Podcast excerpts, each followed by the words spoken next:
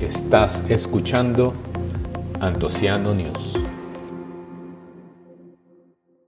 Bienvenidos a Antociano News, una sesión semanal en audio y video con una selección de las noticias más importantes del mundo del Esta es la edición 53 y se publica el 5 de febrero. Hoy estaremos hablando de acusaciones de plagio entre fabricantes de copas, la caída en las ventas de vino ecológico, un viñedo en el techo de un aeropuerto, el primer vino sin alcohol de un Gran Cru y un robo millonario de vinos en un restaurante legendario. Y comenzamos con la primera noticia. Enfrentamiento entre fabricantes de copas por plagio. Esta noticia viene de Binaria y es que desde 1977 existe un premio no muy halagador que se llama Plagiarius y se otorga a fabricantes y distribuidores que el jurado considera culpables de realizar o vender imitaciones. En los premios del año 2024 aparece en el primer lugar Spiegelau, un importante fabricante de copas, y se le otorga por cuatro productos de su línea Definition que fueron lanzadas en el año 2020.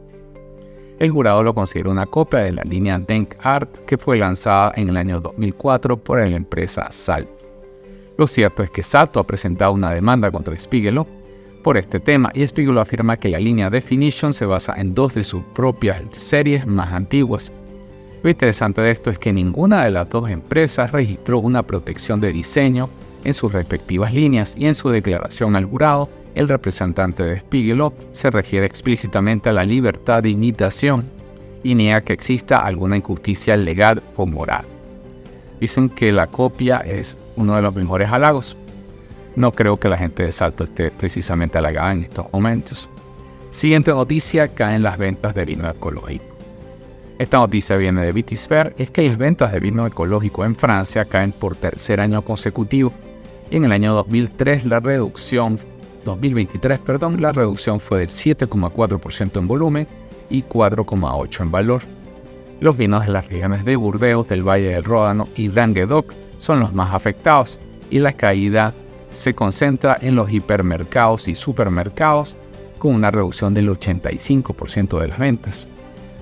Este canal representa el 9% de las ventas de vino ecológico en Francia. Afortunadamente las ventas directas y las ventas a través de minoristas se mantienen estables y este canal representa el 40% de las ventas.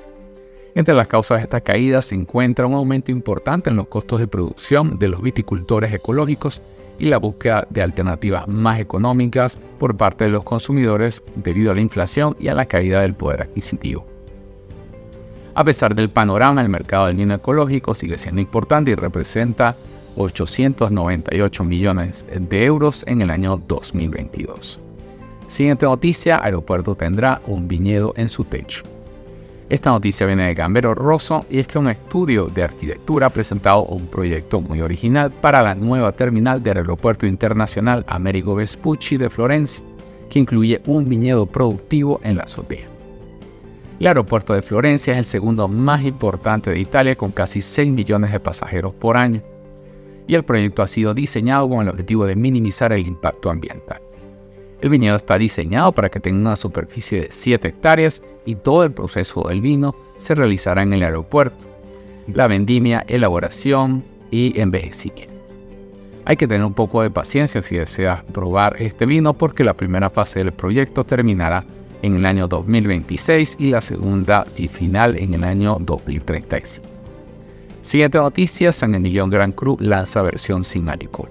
Esta noticia viene de Vitis Fair y Chateau Edmunds es una pequeña bodega biodinámica de 1,7 hectáreas ubicada en la OP San Emilio Gran Cru y ha lanzado el primer vino sin alcohol de la zona. En este vino se utiliza un proceso llamado osmosis inversa para desalcoholizar el vino y reducir su nivel de alcohol 0,2%.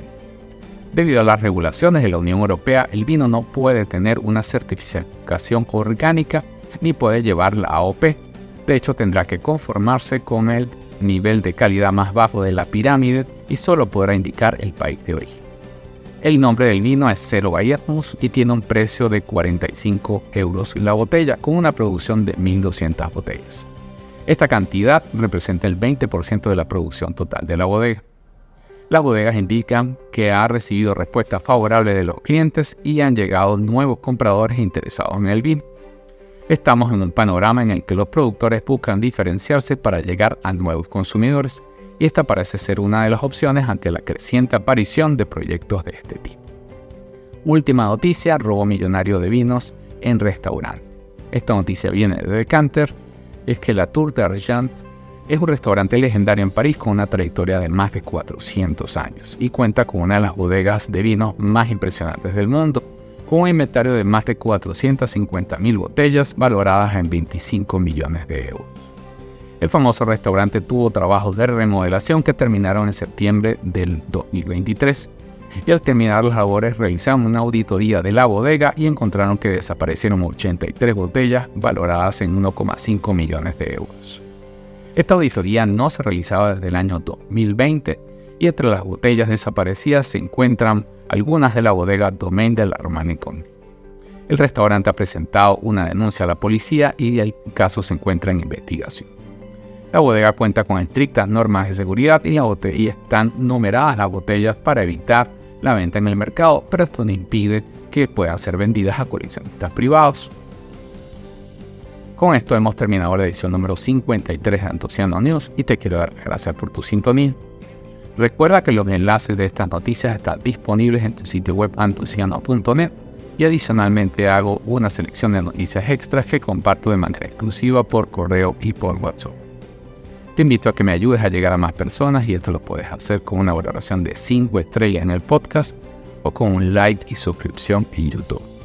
También te invito a seguirme en mis redes sociales, Facebook, Instagram, Twitter, TikTok, Vivino o cualquier otro.